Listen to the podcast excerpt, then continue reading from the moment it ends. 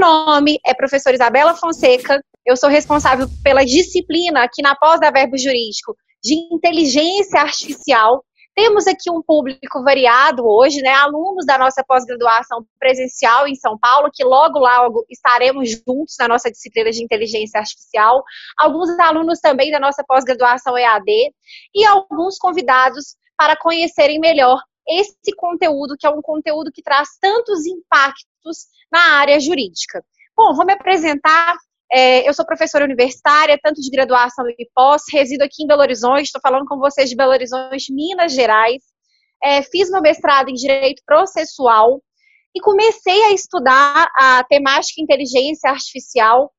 É, depois que eu fiz meu mestrado, eu comecei a entender que vários softwares estavam sendo utilizados nos Estados Unidos e que é, isso traria várias repercussões aqui no nosso país, porque inclusive a gente já tem vários softwares que utilizam de inteligência artificial sendo aplicados tanto na função jurisdicional quanto em escritórios. Fui capitaneada por um dos professores aqui de Minas Gerais, Belo Horizonte, Gerli Nunes, e comecei a estudar de forma assim especificada a questão dos algoritmos, a classificação dos algoritmos, quais são os impactos da inteligência artificial para nós advogados, né? ou seja, será que realmente vai haver a substituição de nós advogados por esses softwares que cada vez mais estão mais desenvolvidos?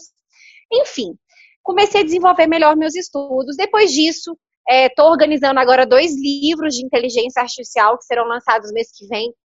Fui a coordenadora de um livro de inteligência artificial que foi lançado no final do ano passado, né, para a gente discutir várias temáticas, os impactos da inteligência artificial na área jurídica. Organizei um seminário, o primeiro seminário aqui de Minas Gerais, Belo Horizonte, é, sobre inteligência artificial e processo civil, ou seja, eu estou realmente me emergindo nessa per perspectiva da inteligência artificial. Bom, agradeço a presença de todos aqui para que a gente possa ver um panorama geral da inteligência artificial, né? Esse é o objetivo dessa aula de hoje. Que vocês conheçam um pouco da questão da inteligência artificial, dos principais impactos.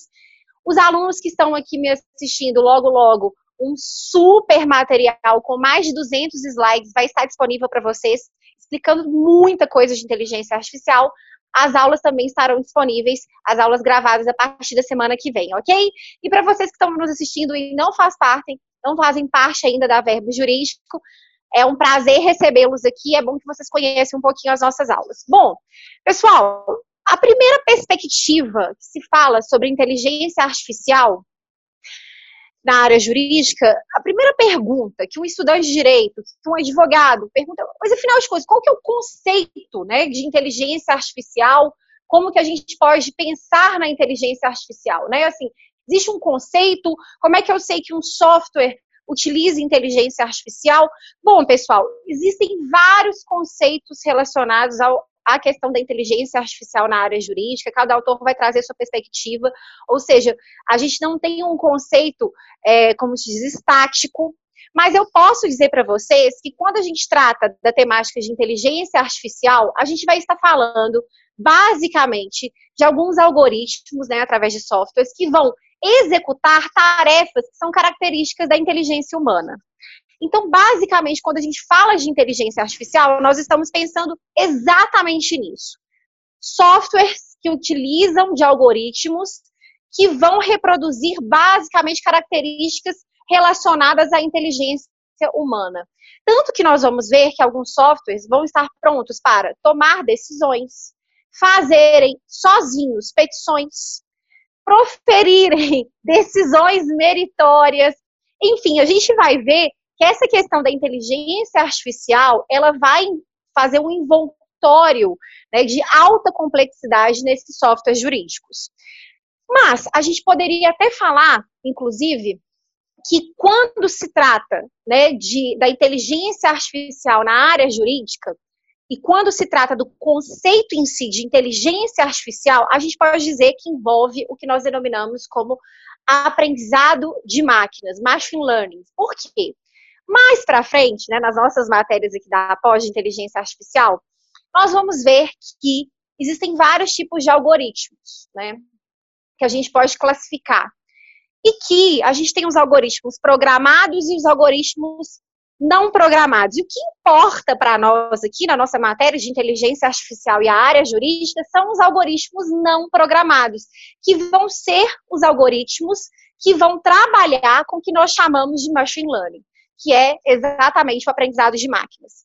Bom, depois vocês vão ter uma aula minha só sobre essa questão dos algoritmos, a diferenciação entre os algoritmos, programados, os algoritmos não programados. Eu vou dar exemplo de várias situações com esses algoritmos. Mas para essa nossa aula introdutória de inteligência artificial, vocês precisam saber que os que vão trabalhar com essa questão do aprendizado de máquinas vão ser os algoritmos não programados. Nós vamos, nós vamos ter três espécies desses algoritmos, nós vamos estudar um por um e exemplo de cada um. Bom, e o que, que acontece? o que, que nós estamos vendo né, diante dessa perspectiva? Começaram a surgir diversos softwares no mercado, mercado jurídico, que vão trabalhar com essa perspectiva de aprendizado de máquinas, ou seja, machine learning. E, é, é, é, inclusive, é importante a gente alertar que foi feita uma pesquisa na subseção aqui do OAB de Contagem, Minas Gerais, que é próximo aqui, Belo Horizonte, que mostrou-se que tem vários softwares que são vendidos no mercado para advogados aqui no Brasil, só que a grande maioria desses softwares, que inclusive tem preço mais acessível, não trabalham com inteligência artificial. Ou seja, vai ser um software que vai te ajudar ali numa contagem de prazo, numa questão organizacional do seu escritório, numa questão organizacional da sua controladoria, mas que ele não vai muito além, ele não envolve esse aprendizado de máquinas que a gente fala, que é o aprender por si só, sem a necessidade de um programador, e não vai fazer tarefas tão complexas como a gente espera de um software que trabalha com aprendizado de máquinas, com machine learning. Então, faça esse destaque, porque às vezes, né, a, nós operadores do direito, a gente tem a percepção que todos os softwares vendidos no mercado aqui, principalmente no Brasil, estariam desenvolvendo o que nós denominamos como inteligência artificial, mas não é verdade. E um dos grandes motivos para vocês entenderem que geralmente softwares que vão trabalhar com jurimetria, né, Big Data, vocês podem até chamar de Big Data, vão, que trabalham com inteligência artificial vão ser softwares que efetivamente possuem um valor muito mais elevado, porque eles fazem tarefas assim, basicamente conseguem substituir 100 advogados em um único escritório. Bom, mas partindo desse prospecto, né, dessa, dessa pequena diferenciação que eu fiz para vocês, que tem, a gente tem que tomar cuidado, que existem softwares que efetivamente não utilizam de inteligência artificial, eu queria falar com vocês que nós temos algumas pesquisas que estão sendo realizadas né, em alguns países, principalmente nos Estados Unidos, na Inglaterra, países que já estão extremamente mais avançados né, no uso da inteligência artificial na área jurídica do que nós, né, brasileiros.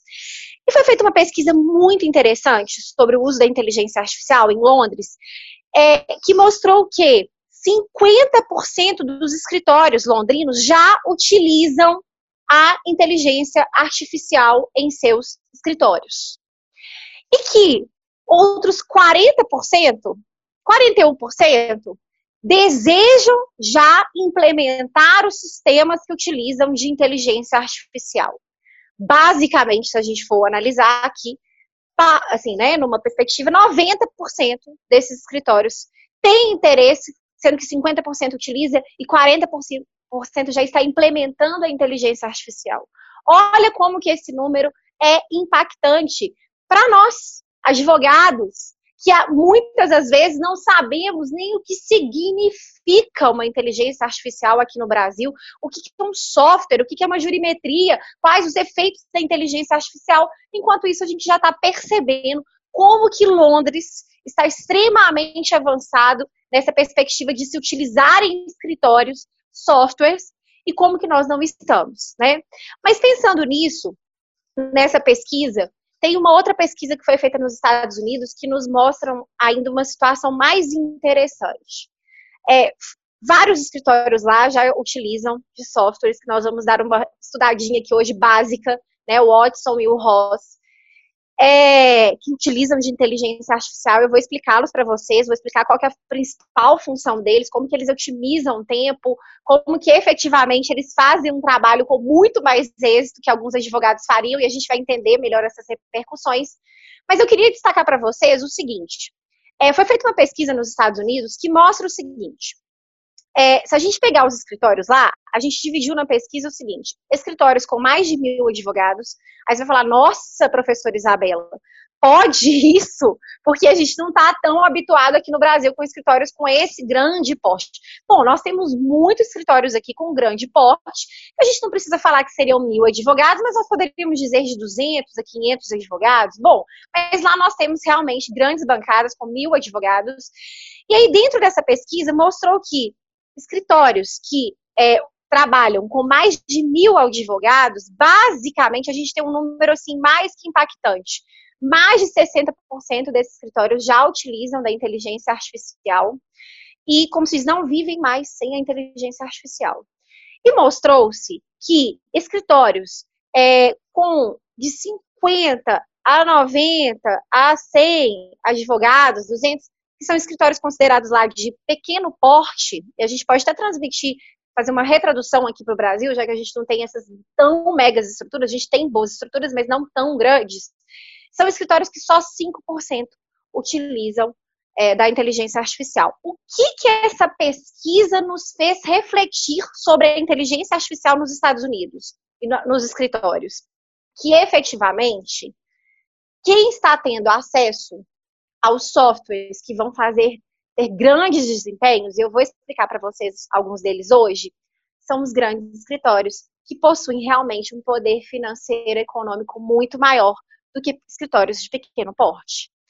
E aí, a gente começa a preocupar, né, quando a gente pensa na inteligência artificial aqui no Brasil, com exatamente essas disparidades que nós temos, né? Essas disparidades que nós temos entre advogados e escritórios aqui, em Minas Gerais, né, a localidade que eu estou, e como que, por exemplo, um grande escritório que advoga para grandes pessoas jurídicas pode ter capacidade econômica de adquirir um software que vai trazer para ele todas as previsões de precedentes, jurisprudência, todos os julgados, é, como que aquele juiz daquela vara civil específica se comporta em relação a quase todas as temáticas cíveis, por exemplo, quais os prognósticos de causa, né? Então, por exemplo, ah, se for uma causa relacionada a danos morais por negativação, enfim, como que ficaria o prognóstico? Ah, esse juiz em X processos, em 230 processos, ele julgou favorável, a condenação foi no valor tal. Os demais 600 processos, ou seja, um bom software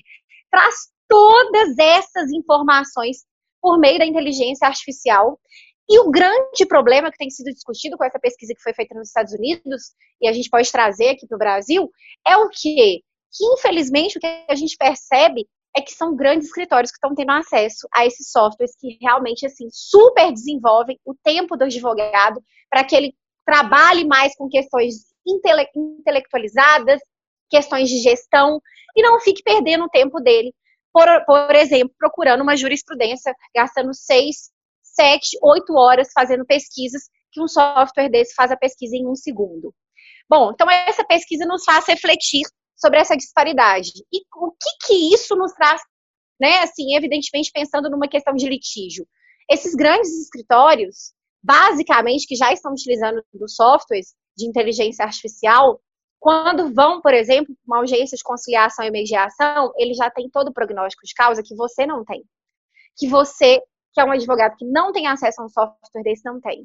Então, ele já sabe basicamente qual proposta de acordo ele deve fazer por causa da questão de propensão cognitiva do julgador, porque ele já analisou todos os processos, o software já trouxe para ele todas as matérias relativas semelhantes a essa situação concreta e como que o juiz se comportou nesses casos. Então, basicamente, ou seja, ele sabe exatamente como ele deve se comportar numa proposta de acordo. Então, estão dizendo claramente que isso pode gerar disparidade entre litigantes. Principalmente os litigantes habituais, né? Que a gente fala, esses litigantes de demandas repetitivas, massivas, aquelas empresas que geram mais processos no Brasil, né, que a gente pode falar assim, a gente tem os maiores litigantes habituais, que desde o Estado, que é o maior litigante habitual, a gente pode falar dos bancos, telefonia, e essas empresas, enfim, elas estão sempre patrocinadas, seu patrocínio em relação a, a, aos escritórios, são grandes escritórios que já estão trabalhando com softwares.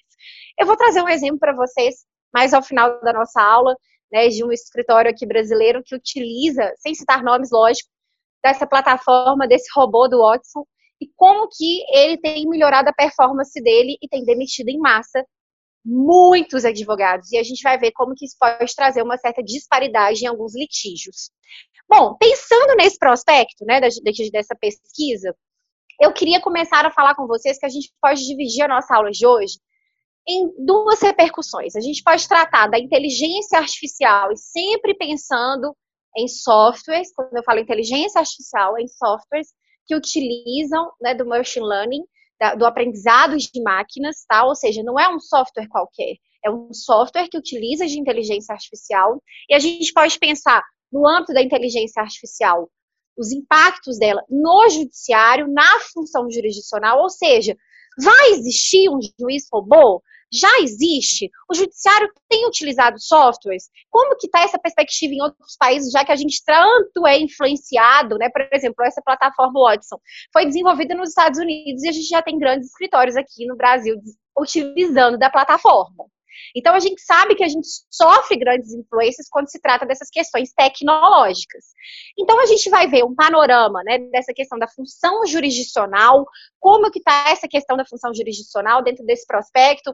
Ah, o STF, o STJ, os tribunais de justiça, quais robôs estão utilizando? Será que eles realmente vão ficar só numa perspectiva de admissibilidade?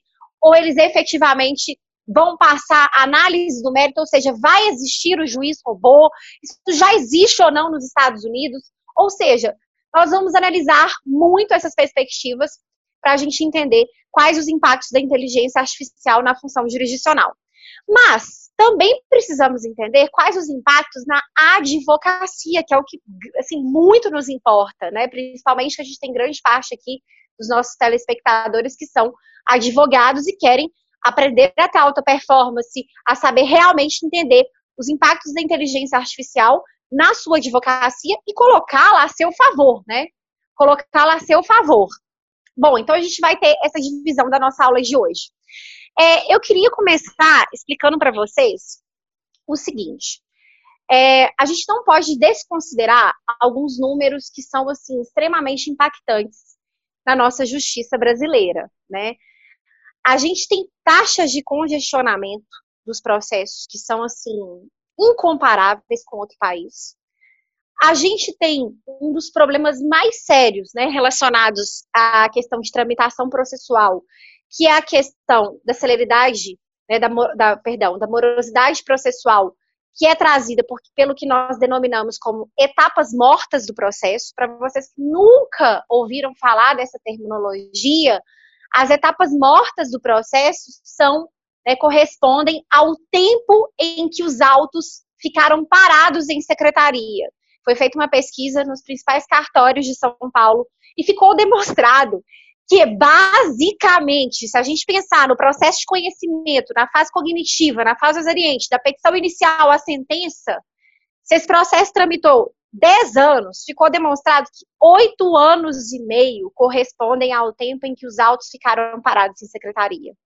Ou seja, as nossas etapas mortas, esse índice de etapas mortas é altíssimo no nosso sistema processual brasileiro. E é lógico que quando a gente pensa nesse panorama, a gente não pode ignorar o quanto que o judiciário tem investido em softwares que utilizam de inteligência artificial sob a fundamentação que buscam celeridade. Celeridade, reduzir essas etapas mortas né, do processo, trazer uma tramitação mais séria, buscando também uma tramitação mais qualitativa, porque nós vamos ver que alguns softwares fazem algumas certas análises de prescrição, de repercussão geral, ou seja, quer também trazer qualidade naqueles julgamentos.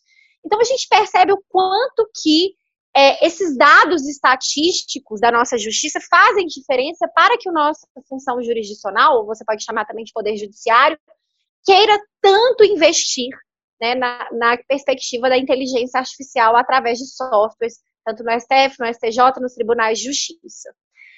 Pensando nisso, né, sobre essa questão dos softwares que estão sendo utilizados, eu queria começar a destacar com vocês. Eu vou, antes de eu entrar na perspectiva da, da função jurisdicional, deixa eu só falar um pouquinho mais para vocês de alguns outros dados da nossa função jurisdicional e eu vou passar a analisar alguns casos concretos com vocês, e aí a gente passa a analisar os robôs que estão sendo utilizados na, na função jurisdicional, e a gente passa para os impactos da inteligência artificial na advocacia.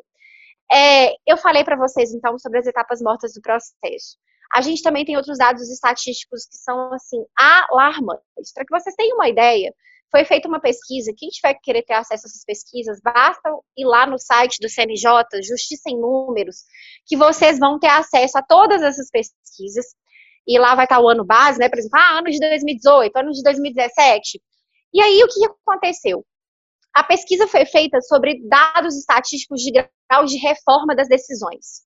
E foi mostrado, pegaram os principais tribunais, na Justiça de Minas, Rio de Janeiro, São Paulo, Piauí, Rondônia, enfim, Santa Catarina, São Paulo, e fizeram uma pesquisa sobre as principais decisões envolvendo decisões interlocutórias, né, e aí respectivamente os respectivos agravos e sentenças. E ficou comprovado que em vários tribunais o grau de reforma das decisões é altíssimo, ou seja, aquela sentença ou aquela decisão interlocutória, ela vai ser mantida ou ela vai ser reformada pelo Tribunal de Justiça daquele estado. E os dados são assim alarmantes. Para que vocês tenham uma noção, para que vocês tenham uma noção, o Tribunal de Justiça de Minas reforma mais 56% das suas decisões no âmbito do Tribunal de Justiça. Significa que mais da metade dos processos têm suas decisões reformadas nos tribunais. Isso é muito sério. Isso significa para nós, é um dado alarmante aqui, que pode ser o quê? Olha, muito possivelmente esse, essas decisões não estão sendo frutos de um amplo, de, amplo diálogo, de um ambiente dialógico, né, de um amplo contraditório, ou são decisões advindas de uma falta de fundamentação e por isso elas são nulas e elas vão ser anuladas por esses tribunais. Então, assim, dados que a gente fica realmente impactados. Tribunal de Justiça de Piauí é o campeão, 94%. Gente, quando você fala que 94% das decisões de um tribunal são reformadas no segundo grau de jurisdição, como que nós não vamos ficar impressionados com a morosidade processual e como que a nossa justiça tem déficits estruturais alarmantes, não é isso? E a gente também tem alguns dados relacionados não só a essa questão da, das etapas mortas do processo, do grau de reforma das decisões, mas também temos dados relacionados às taxas de congestionamento dos processos, ou seja, se a gente medir é, se aquele processo teve movimentação, teve decisão durante um ano, a gente tem é, pesquisas que mostram as taxas de congestionamento da Justiça Estadual, da Justiça Federal, da Justiça do Trabalho. E, assim, praticamente a nossa taxa de congestionamento da Justiça Estadual é de 70%. Então, assim, você entende, basicamente, que essa celeridade que a gente busca, enfim, pode ser quantitativa, qualitativa, ela não tem sido alcançada com os meios que nós temos atualmente, independente se você é advogado civil, tributário, né? Na área criminal um pouquinho diferente, né? Mas enfim. Bom, pensando nesse prospecto, pensando nesse prospecto, eu queria explicar para vocês, né, inicialmente, que começaram a ser desenvolvidos é, nos Estados Unidos alguns robôs que visam, dentro de um panorama geral, isso já tem bons anos, tá? Pode colocar aí 2016, 2017, 2015. Eu não estou falando agora, 2020. Que pensam efetivamente em quê? Tirar o advogado da função de pesquisar jurisprudência, da função de, de contar um prazo, pagar uma guia, enfim, de toda essa função de elaboração de peças que não tratam de demandas de alta complexidade, e colocar aquele advogado, a gente sabe que são sistemas processuais bem diferentes, né, o americano para o nosso brasileiro, mas enfim, e colocar o advogado em questões de gestão, em questões de acordos com outros escritórios, ou seja, em determinadas funções que teoricamente um robô não poderia ainda fazer. E o que eu posso dizer para vocês sobre isso? Teve um grande êxito. A gente sabe que dois super softwares, robôs, vocês podem chamar do que vocês preferirem. O Watson, que é a plataforma Watson, e o Ross são super utilizados em escritórios nos Estados Unidos. E esses dois super robôs, que a gente pode dizer, eles basicamente é, não tem comparação. Não tem comparação com o que um advogado faz.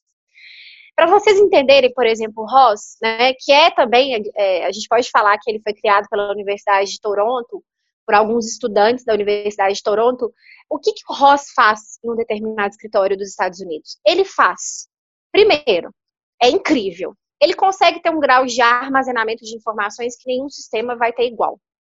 Mesmo que você faça qualquer pesquisa e assimile lá no seu escritório, é impossível você competir com o Ross. O que, que o Ross faz? Ele tem um banco de dados que ele vai abrindo esse banco de dados, ele trabalha com inteligência artificial. Então vocês têm que ter noção que não é tudo que o programador coloca ali que é o que o software vai trabalhar. Isso aqui é aprendizado de máquina, ele consegue se desenvolver por si só. E a gente precisa aprofundar um pouco isso na classificação dos algoritmos, que vocês vão ter uma aula só sobre isso comigo, para que vocês entendam melhor essa perspectiva. Mas enfim, o Ross, ele vai fazer o quê? Ele vai pegar todas as decisões de todos os tribunais dos Estados Unidos sobre aquela matéria. Quando que você consegue fazer isso? Nunca.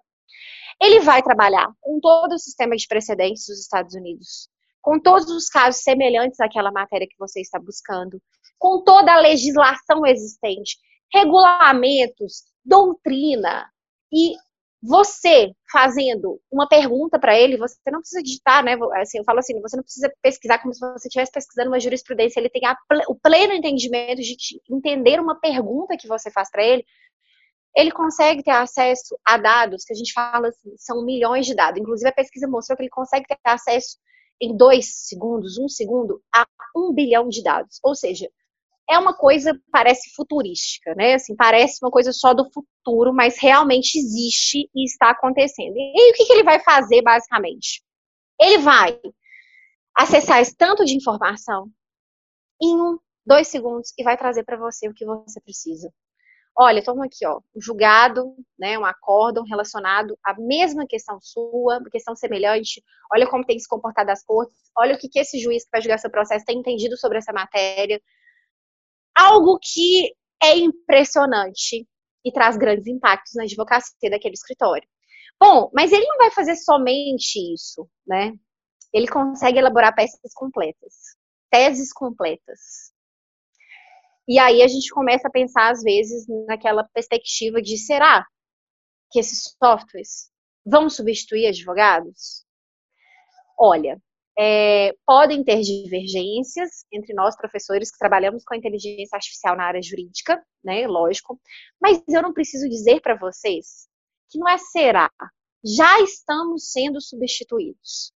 Tem um perfil de profissional que já está sendo substituído. É só você pensar aí, né, no Ross.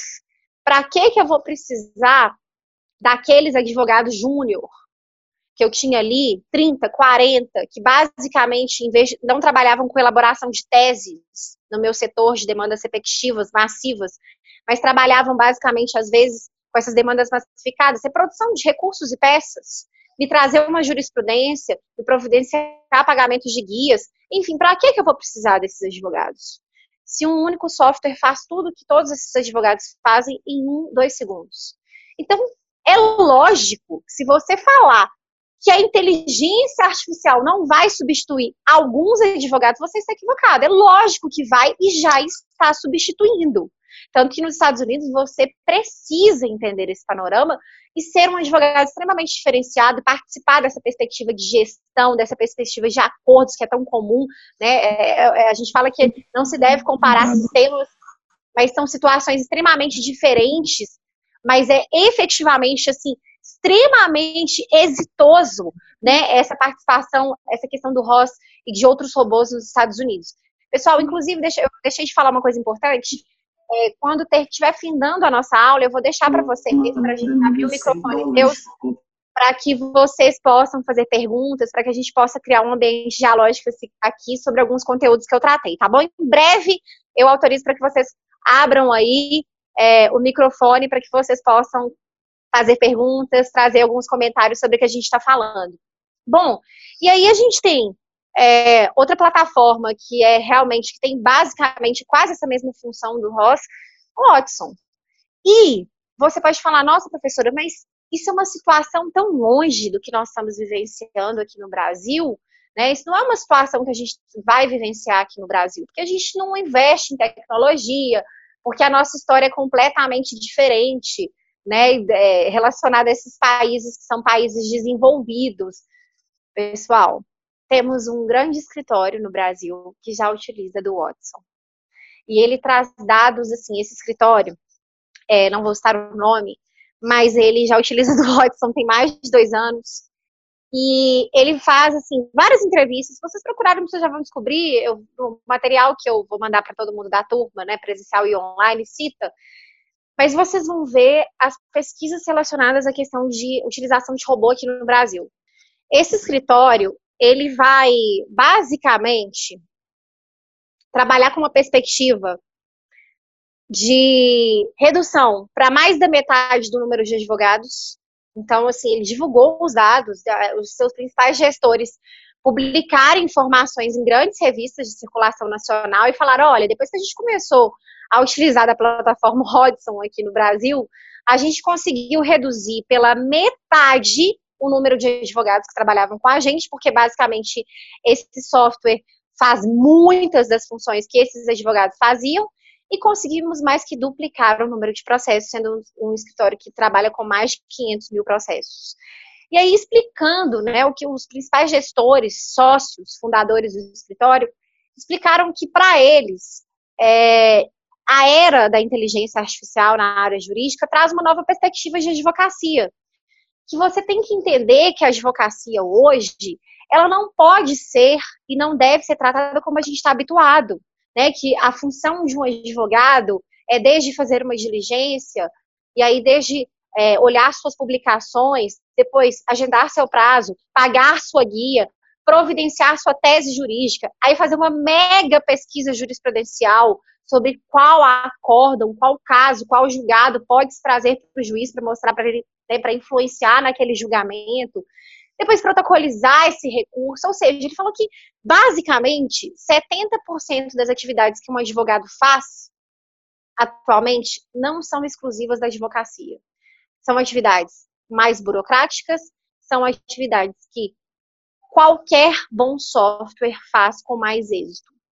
Tanto que existem pesquisas relacionadas a alguns escritórios de massa de demandas repetitivas que mostram a perspectiva de erros. Quando a gente fala assim, ah, deixa eu pensar aqui se existem erros relacionados a protocolos, pagamentos de guias. Pessoal, são vários erros no copia e cola que alguns advogados fazem dentro desses padrões.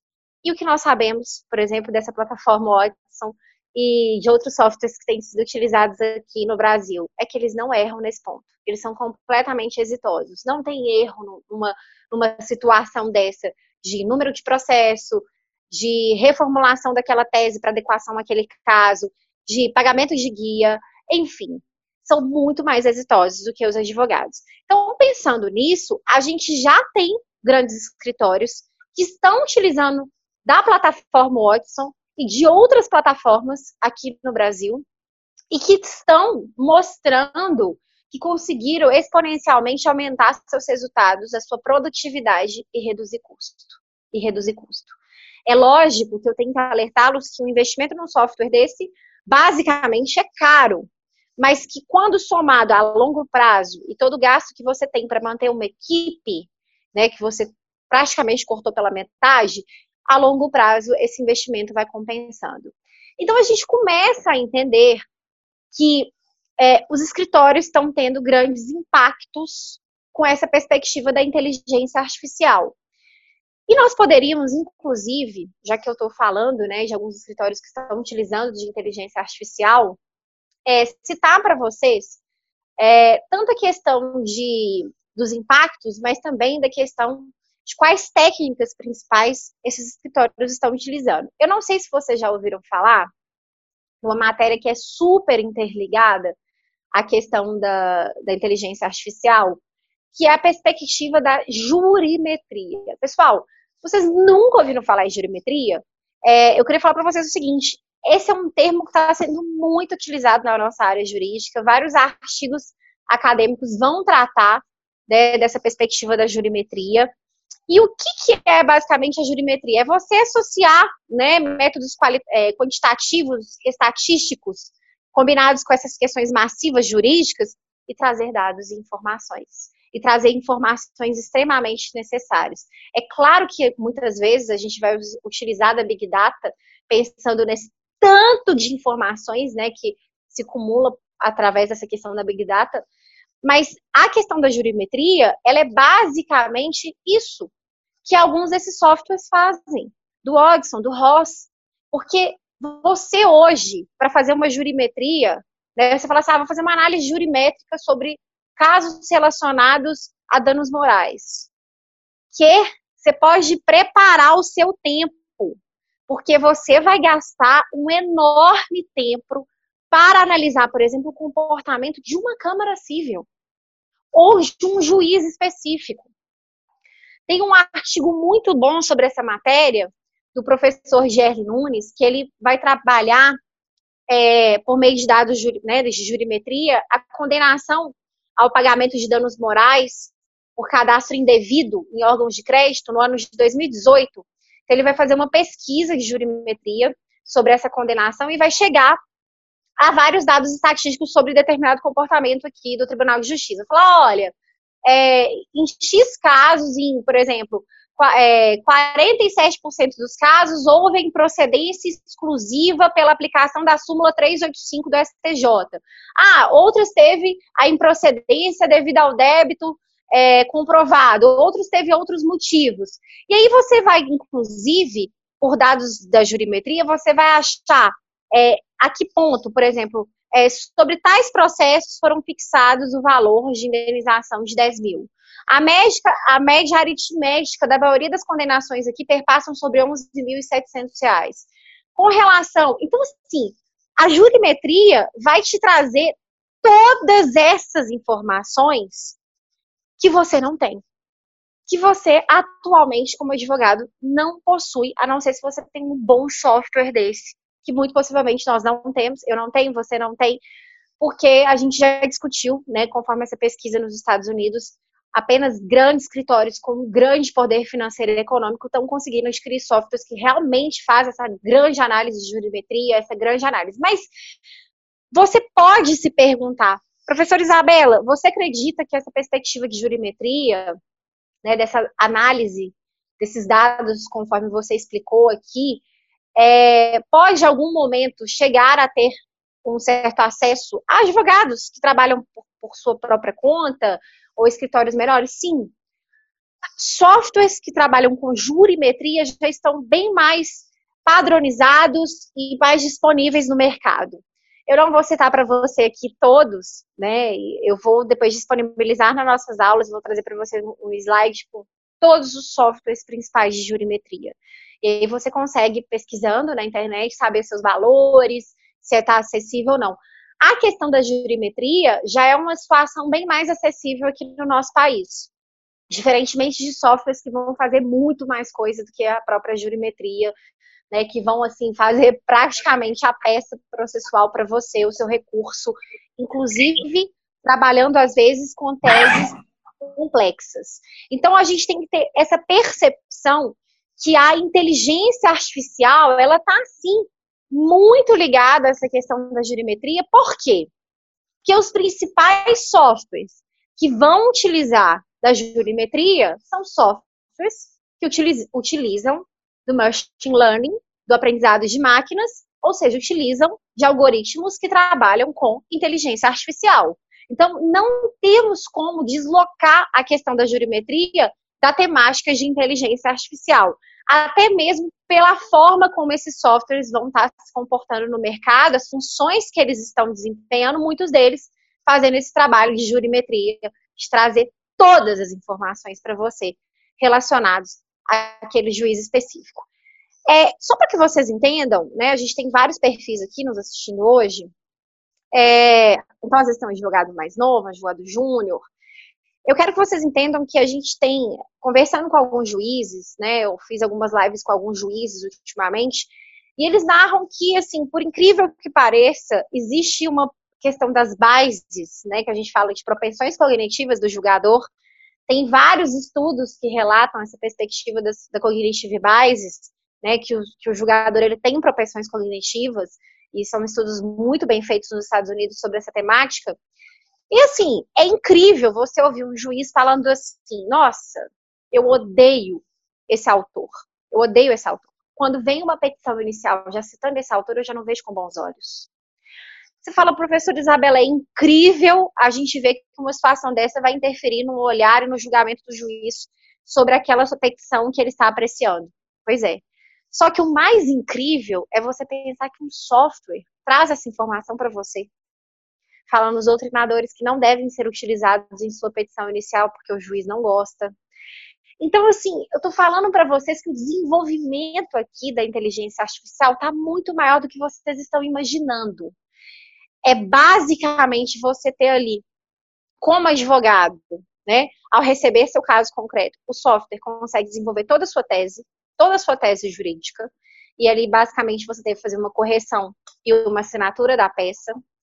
Ele já traz para você todos os dados, né, relacionados àquele juízo, falando, olha, prognósticos de causa favorável, desfavorável, enfim, é, prognósticos de julgamentos relacionados a valores de casos semelhantes é, acordos que foram feitos nesse juízo e quais foram os valores, ou seja, se você for ter que ir para uma audiência de conciliação e mediação ou propor, inclusive, um acordo extrajudicial, você tem os parâmetros dos, dos valores que devem ser utilizados, e isso parece coisa de filme, mas é o que está já acontecendo. Vai trazer para vocês as decisões daqueles juízes que foram reformadas e se reformadas, quais foram os valores, quais foram os parâmetros utilizados no segundo grau de jurisdição para você já ter um prognóstico de como se comportar, um agir estratégico da sua parte como advogado.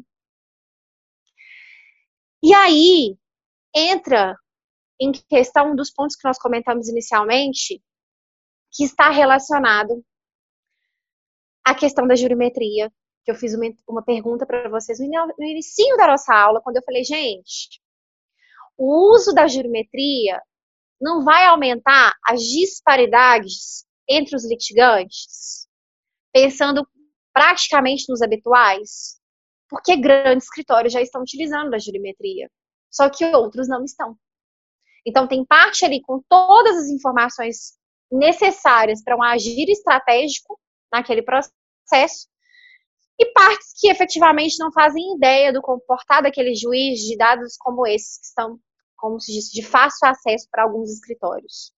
Então, nos faz refletir muito sobre essa questão da jurimetria, sobre essa questão da disparidade, sobre essa questão de a cada dia mais é, grandes bancadas que utilizam de jurimetria ou de softwares que fazem bem mais que a jurimetria vão estar na frente nos litígios e você já deve estar pensando assim, como que a nossa OAB vai se comportar diante de uma situação dessa, né?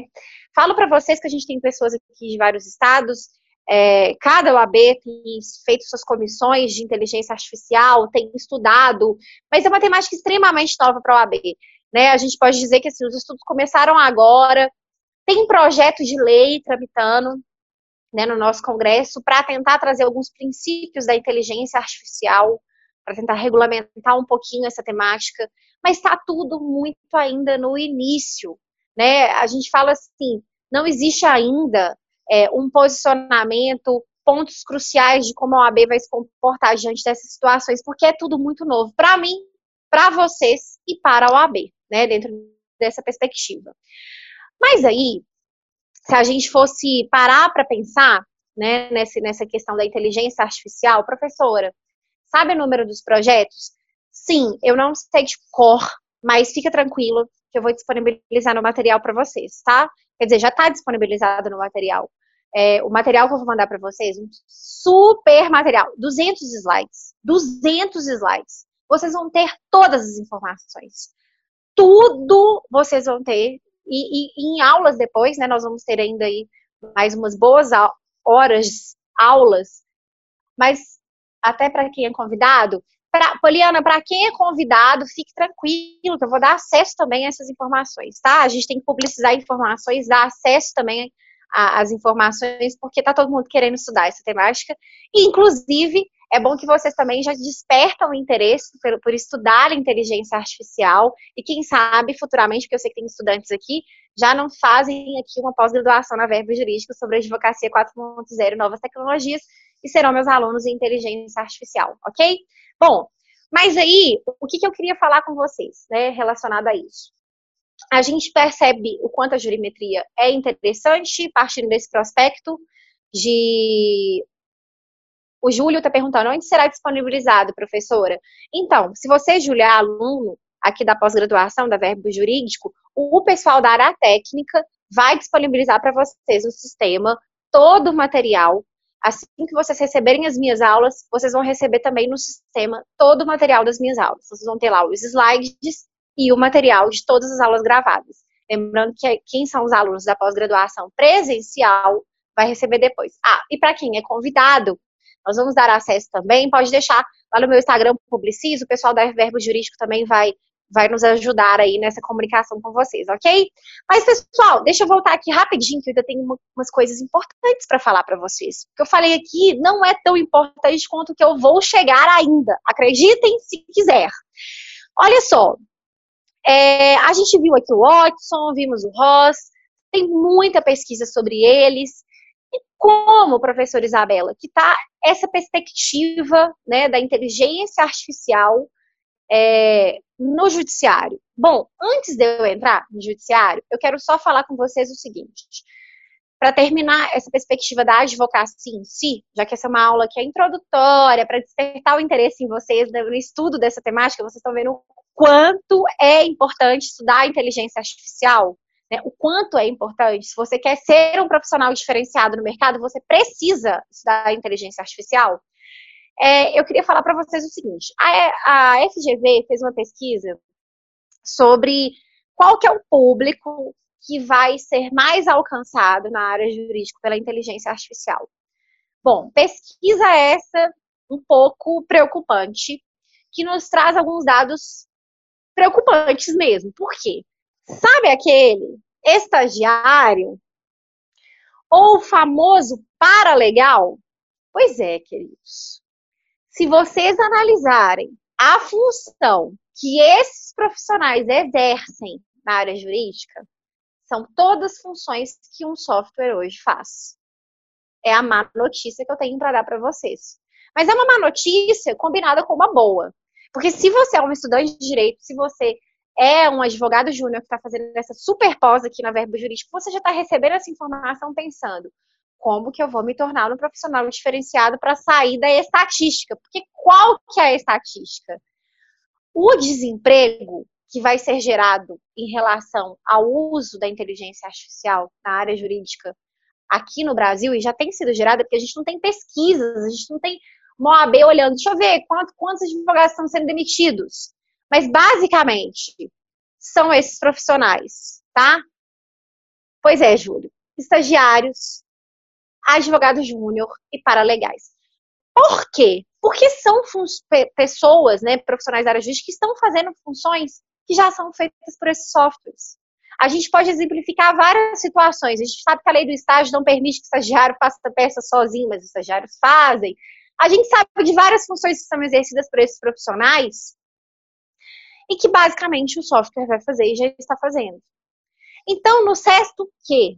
No sexto o quê? Porque todo mundo, quando forma, vira advogado júnior. Essa pessoa, ela já tem que trazer uma formação completamente diferenciada, já que nós sabemos que as vagas relacionadas à advocacia, em grande maioria, se você entrar aqui num, num site de vagas e procurar, deixa eu ver aqui vaga para minha cidade, 99% das vagas vão estar direcionadas a escritórios de demanda de massa, demandas repetitivas. E aí você tem que lembrar que é, são nesses escritórios que já estão sendo investidos e que futuramente serão investidos esses softwares que fazem diferença e que tiram esses empregos, esses profissionais. Então, assim, basicamente, o que eu poderia dizer é que esses profissionais têm que ficar mais ainda em alerta. Você tem que formar você tem que fazer uma pós, como vocês estão fazendo aqui, pensando em como, como que eu posso né, superar esse obstáculo né, que está sendo criado pra, é, sobre relacionado a vagas, ou seja, você tem que ser um profissional que entende de inteligência artificial. Por quê? Na hora do seu chefe falar assim, estou demitida a controladoria inteira, peraí, peraí. Eu sou a pessoa que entende colocar softwares para trabalhar aqui a nosso favor, otimizar tempo, otimizar resultado. Vocês precisam de uma pessoa aqui da área jurídica para ajudá-los nessa perspectiva. E aí surgem hoje, né, advogados, vários advogados que são, eu falo assim, tecnológicos, que são pessoas que às vezes não produzem uma peça, uma peça, que não fazem uma consultoria jurídica, que estão ali em escritórios basicamente para ajudar em implementações tecnológicas, que estão ali nos escritórios para resolver demandas que serão resolvidas por questões tecnológicas. Então, essa pesquisa da FGV mostrou muito isso, que a, esses profissionais são os que irão sofrer mais dentro desse prospecto da, da inteligência artificial, são os que vão sofrer mais. Escritórios que trabalham com demandas de massa são os que mais vão implementar inteligência, a inteligência artificial. E aí eu preciso que vocês entendam, eu estou falando aqui de demandas de massa, a gente poderia colocar massa versus notório saber, mas é, isso é muito relativo. Isso é muito relativo, porque se softwares já conseguem desenvolver teses complexas, então, eu posso sim dizer que se eu advogo, por exemplo, numa área de notório saber, um direito administrativo que trabalha com uma ação de improbidade administrativa, por exemplo, de um prefeito, eu posso sim te dizer que tem softwares que já vão fazer teses muito boas relacionadas à área de improbidade administrativa. Então, fica um pouco relativo a gente pensar assim, só demanda de massa. Só... Não, é o foco. É o foco, porque a gente pensa em grandes estruturas você pega um corredor de advogados, 200 advogados, tratando somente daquela matéria civil de massa daquela empresa. E aí sim, você consegue tirar essa galera inteira por um software que faz todas essas funções. Por exemplo, ah, eu sou um advogado, trabalho no escritório de massa e faço 60 recursos por dia. Fique tranquilo, um software vai fazer 60 recursos em dois segundos no seu lugar. Isso eu preciso fazer, falar para vocês com tanta sinceridade, porque quem está nos assistindo aqui é para trazer impacto para você, para que você realmente estude inteligência artificial. É a nossa realidade. Mas aí, pensando nisso, é, depois que eu trouxe um pouco do panorama, né, da advocacia, das repercussões, bom, pensando nisso, vamos para a função jurisdicional. Você pode estar perguntando assim, gente, por que a professora Isabela só fala função jurisdicional e não fala poder judiciário? Vou só deixar essa explicação, porque os meus alunos sempre perguntam. Eu sou processualista. Eu sou processualista. Então, a minha formação é em direito processual, meu mestrado é em processo. Então, eu estudo muito essa questão constitucional, esse modelo constitucional de processo, e a gente entende que não existe né, os poderes, como a doutrina trata, a doutrina constitucionalista trata agora, ela fala claramente que o poder é único, indivisível, que nós temos são funções, né? Função executiva, legislativa e jurisdicional. Por isso que eu falo ah, função jurisdicional e não poder judiciário, mas é só uma questão de terminologia, de questão técnica, de terminologia, mais de doutorado e mestrado. Mas enfim, o que, que eu preciso falar para vocês? Professora Isabela, como está essa perspectiva da inteligência artificial no nosso judiciário? E aí vocês vão ver que nas nossas aulas, que eu vou disponibilizar para vocês, a gente vai aprofundar muito nessa temática. Muito nessa temática mas não é pouco. Como que está, então? Bom, já temos vários investimentos, vários softwares que foram criados pelo para estar no STF, no STJ, nos tribunais de justiça. Então, assim, a gente não tem pouco software sendo utilizado, assim, são vários que estão sendo utilizados na função jurisdicional. E aí, é, o que, que, a gente pode analisar sobre esses softwares? Eu vou fazer uma análise bem breve aqui na nossa aula. E depois, nas nossas aulas, nós vamos ter análises mais complexas, mais específicas. Vamos ver um por um. Fiquem tranquilos, isso aqui é só para despertar o interesse em vocês no estudo da temática. Mas olha só, é, eu queria falar inicialmente com vocês sobre o Supremo Tribunal Federal, tá? O Supremo Tribunal Federal. A gente tem é, um robô que tem sido utilizado lá, que é o Victor, né? Ele escreve Victor, tem gente falando Victor, mas basicamente ele é uma homenagem a um dos ex-ministros, né, lá do STF, que é o Victor Nunes Leal, então ele chama Victor. E esse software, ele foi desenvolvido pela UNB, né, Universidade de Brasília. Uma parceria do STF com a Universidade de Brasília. E aí você fala, professora, é considerado um dos maiores projetos de inteligência artificial da função jurisdicional. Mas nós vamos ver outros que estão bombando. E vocês vão ver qual que é a nossa preocupação relacionada a isso.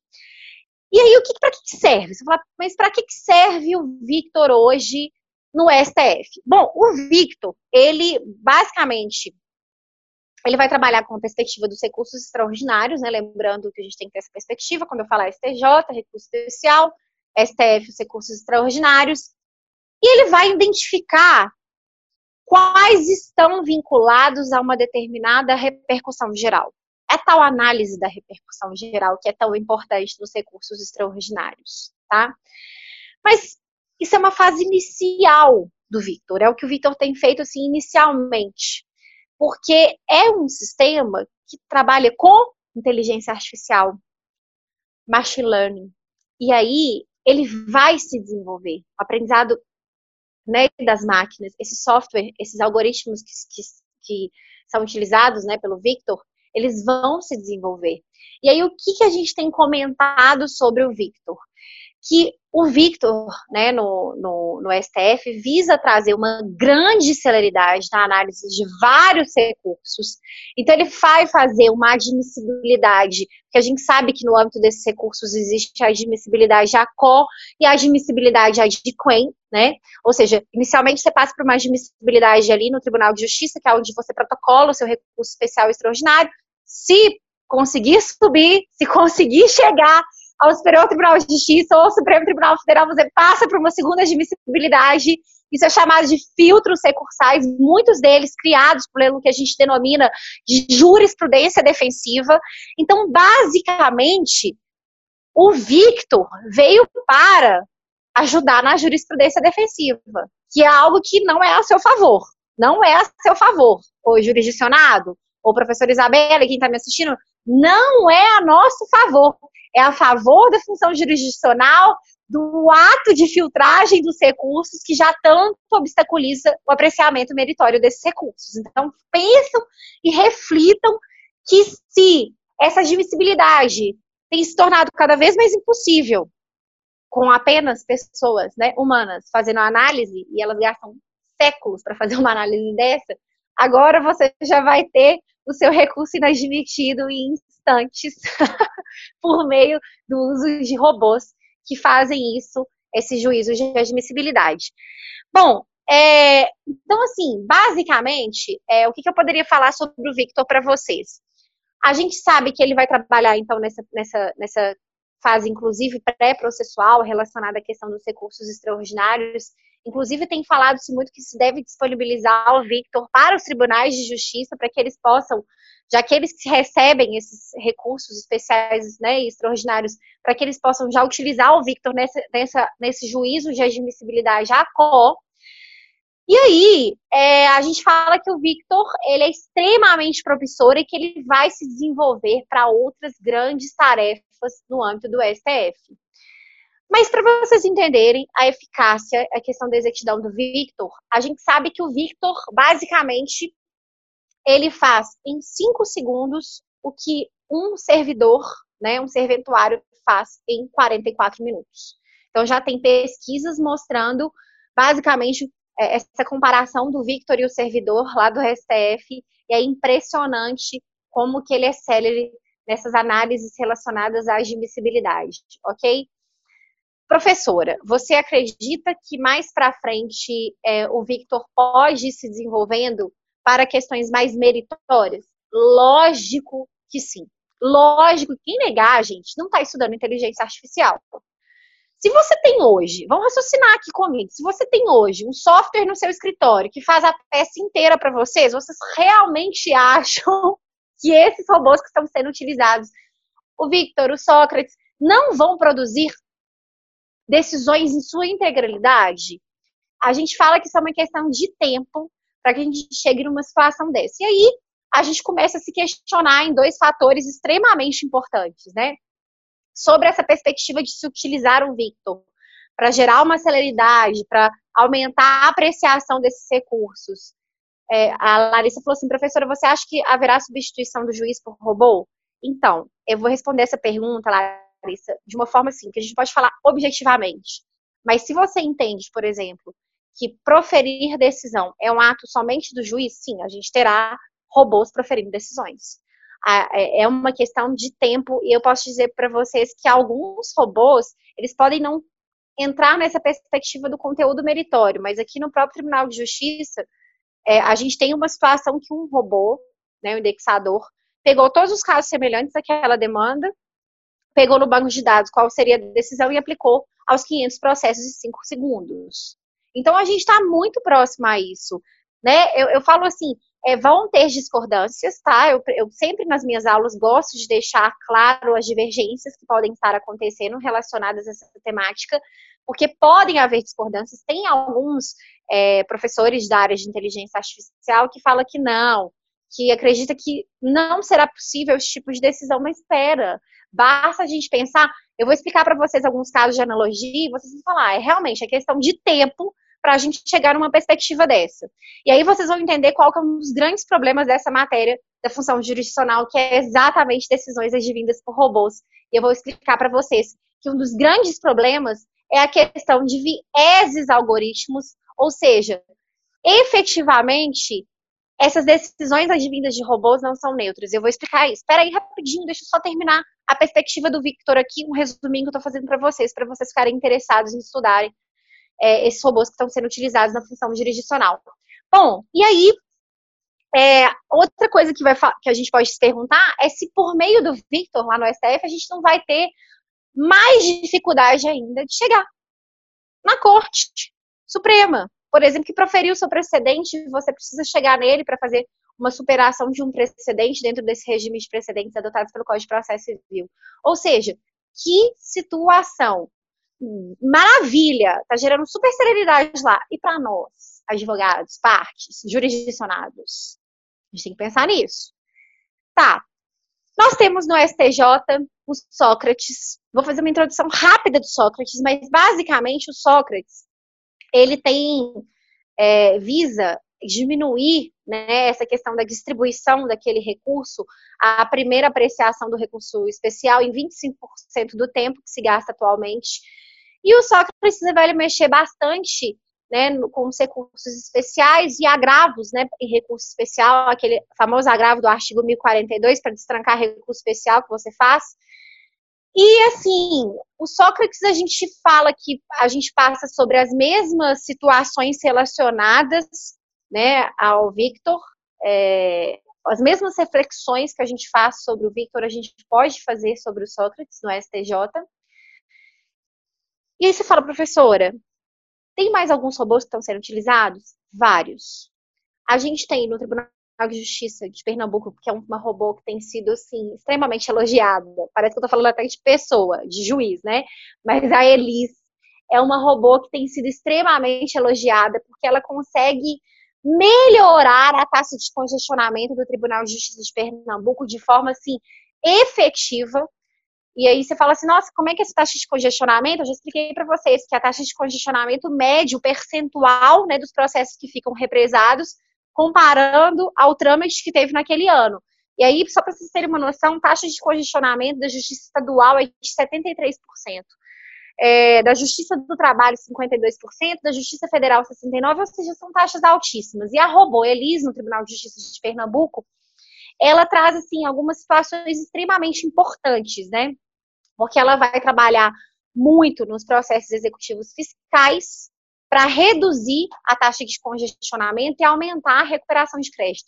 Percebendo que ela não vai trabalhar a seu favor? Eu preciso que vocês entendam isso. E aí, só para vocês terem uma noção, só para vocês terem uma noção, essa robô Elis, ela conseguiu assim avaliar em segundos 5.247 processos. E dessa análise ela olhou competência, divergências cadastrais, erros relacionados à dívida ativa, casos de prescrição. Gente, ela consegue analisar casos de prescrição. Como é que você me fala que esses robôs não vão analisar, fazer análise meritória? Se a robô já sabe analisar casos de prescrição. Vocês têm noção disso? E aí, desse tanto de processo analisado, por exemplo, ela descobriu que 12% dessas ações já estavam prescritas, 3% tinham erros na certidão de dívida ativa, ou seja, é incrível a análise que a Robô Elis faz no Tribunal de Justiça de Pernambuco. É incrível. Bom, a nossa aula, pessoal, ela está programada para durar uma hora. Já estou estendendo um pouquinho mais aqui, mas eu quero entrar em dois pontos finais para vocês refletirem comigo aqui sobre os impactos da inteligência artificial e talvez o que sejam os pontos que a gente mais tem que estudar atualmente.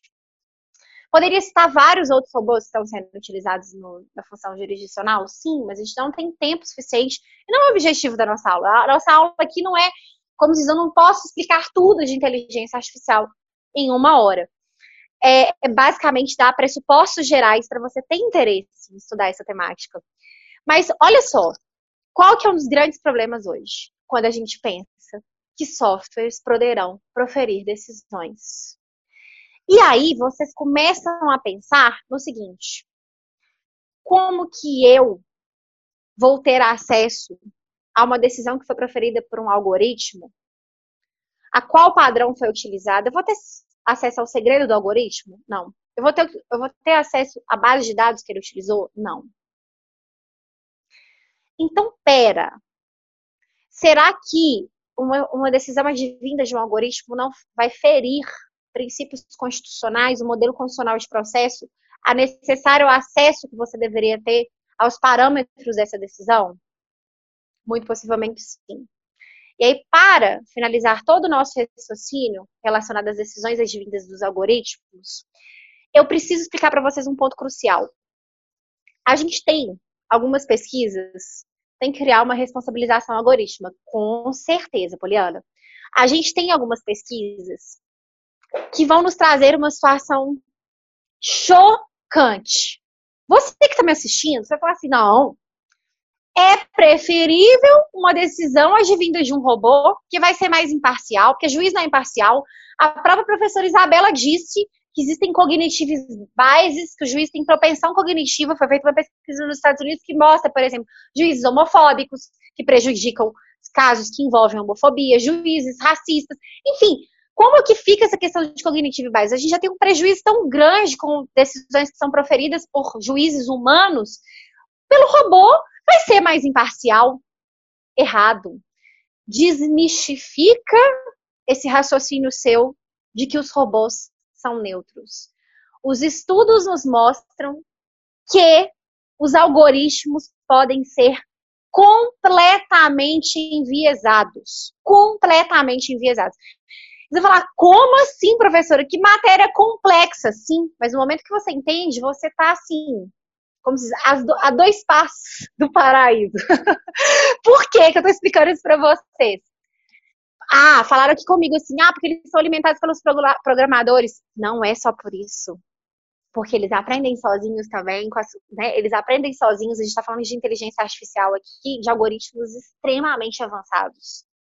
Então, não é só a forma como os, os, os programadores vão alimentar aquele sistema, aquelas informações relacionadas aos dados. Não é só isso. A gente vai aprofundar os nossos estudos nisso e vamos descobrir outras várias situações que vão gerar esses vieses algoritmos, algorítmicos. E aí, vou contar um casinho rapidinho aqui para vocês sobre uma parte assim muito importante, que é a questão do seguinte. Vocês já ouviram falar, porque assim, quando trata de vieses, é um dos grandes, maiores exemplos que a gente pode ter hoje sobre vieses algorítmicos para você, né, pessoal da área jurídica, entender os vieses é a questão do Compass. Do Compass. Com certeza vocês já ouviram falar. Nas nossas aulas nós vamos estudar com mais profundidade a questão do Compass. Mas basicamente o Compass é um sistema.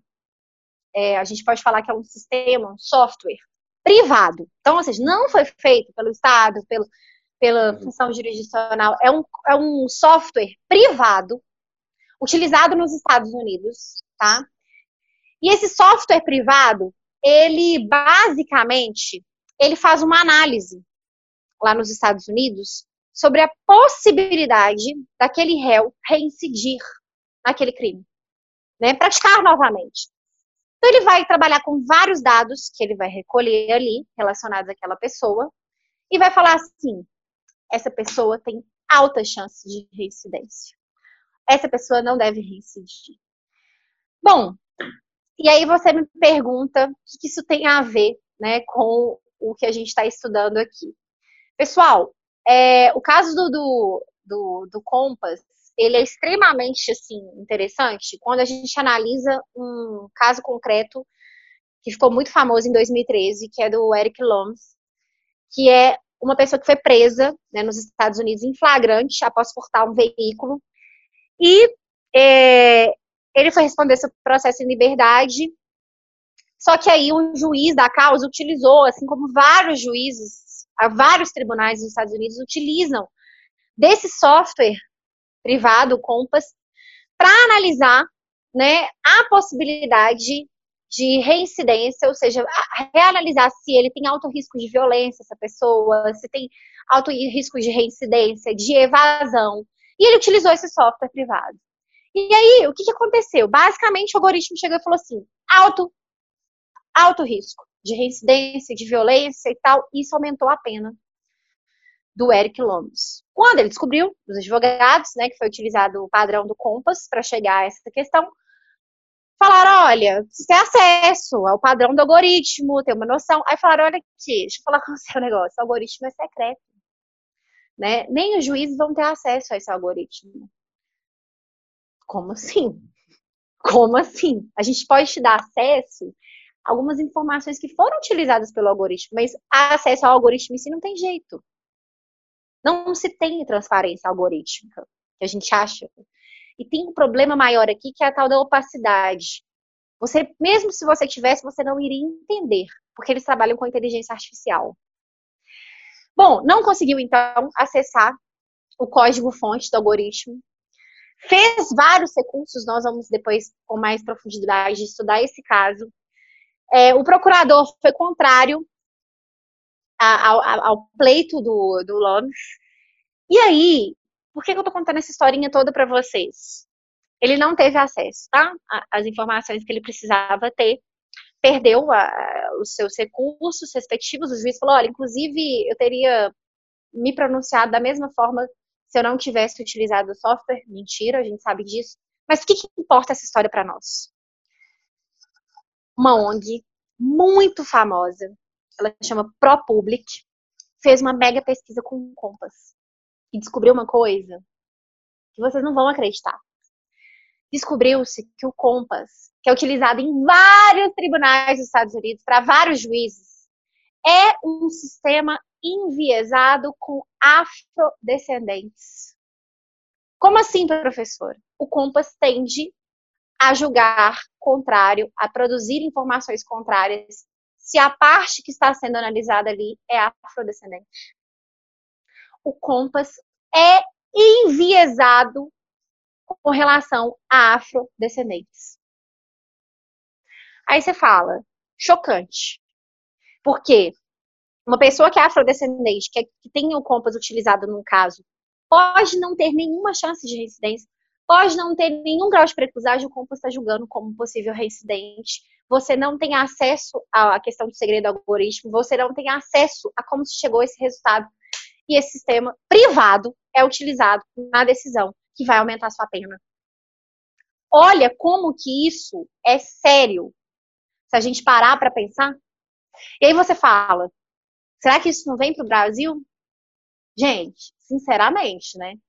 Eu não preciso dizer para você, se esses softwares, o Watson, já têm sido utilizados aqui em escritórios, por que, que você quer, como que vocês querem me comprovar, me me fazer uma afirmação de que esses softwares que a gente já está trabalhando no STF, no STJ, mais futuramente não vão evoluir para uma possível decisão meritória e que eles não vão estar enviesados.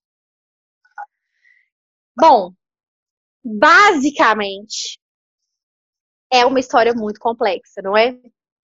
Poderia iluminar 200 mil casos aqui de envezamento de softwares. Vocês ficariam assim chocados. Tem uma história também famosa de um software que foi utilizado por uma menina. Agora eu esqueci o nome dela, mas enfim, quando eu mandar o material para vocês, vocês vão receber tudo sobre esse. É, é, acho que a Joy, ela chamava Joy alguma coisa.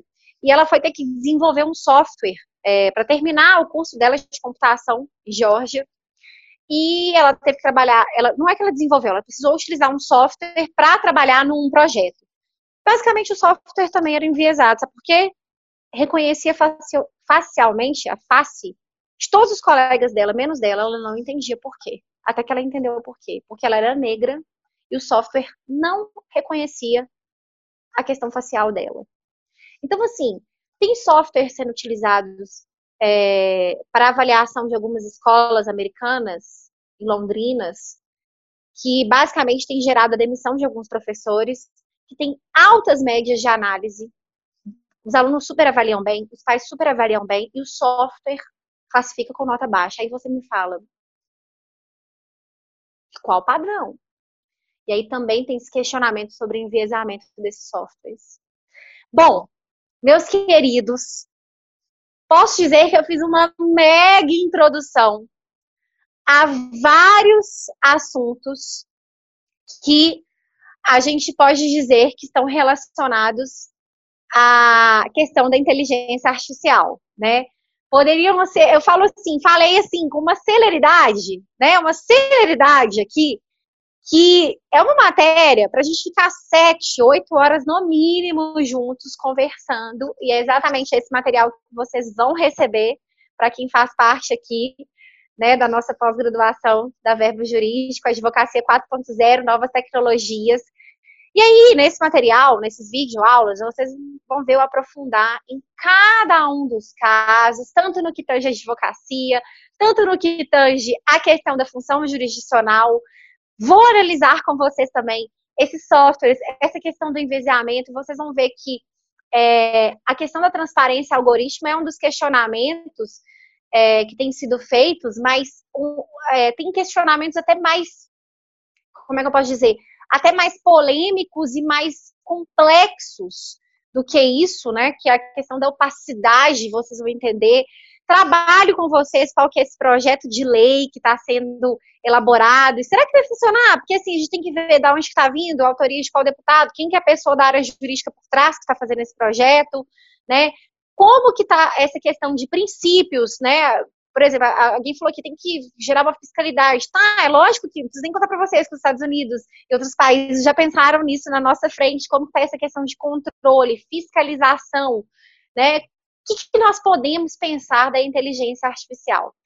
Pessoal, foi um grande prazer estar com vocês, ok? Espero realmente que vocês saiam daqui hoje já com uma, uma, nova perspectiva do que estudar, de como estudar e como que realmente a inteligência artificial vai trazer impactos na sua vida, ok? Foi um prazer estar com vocês. Agradeço ao pessoal da Verbo Jurídico, tá bom? E aí estamos então. Obrigada, Carlos. Obrigada a todo mundo que mandou mensagem aqui. Então, estamos encerrando a nossa aula de hoje. Pessoal, boa noite para vocês. Muito obrigada.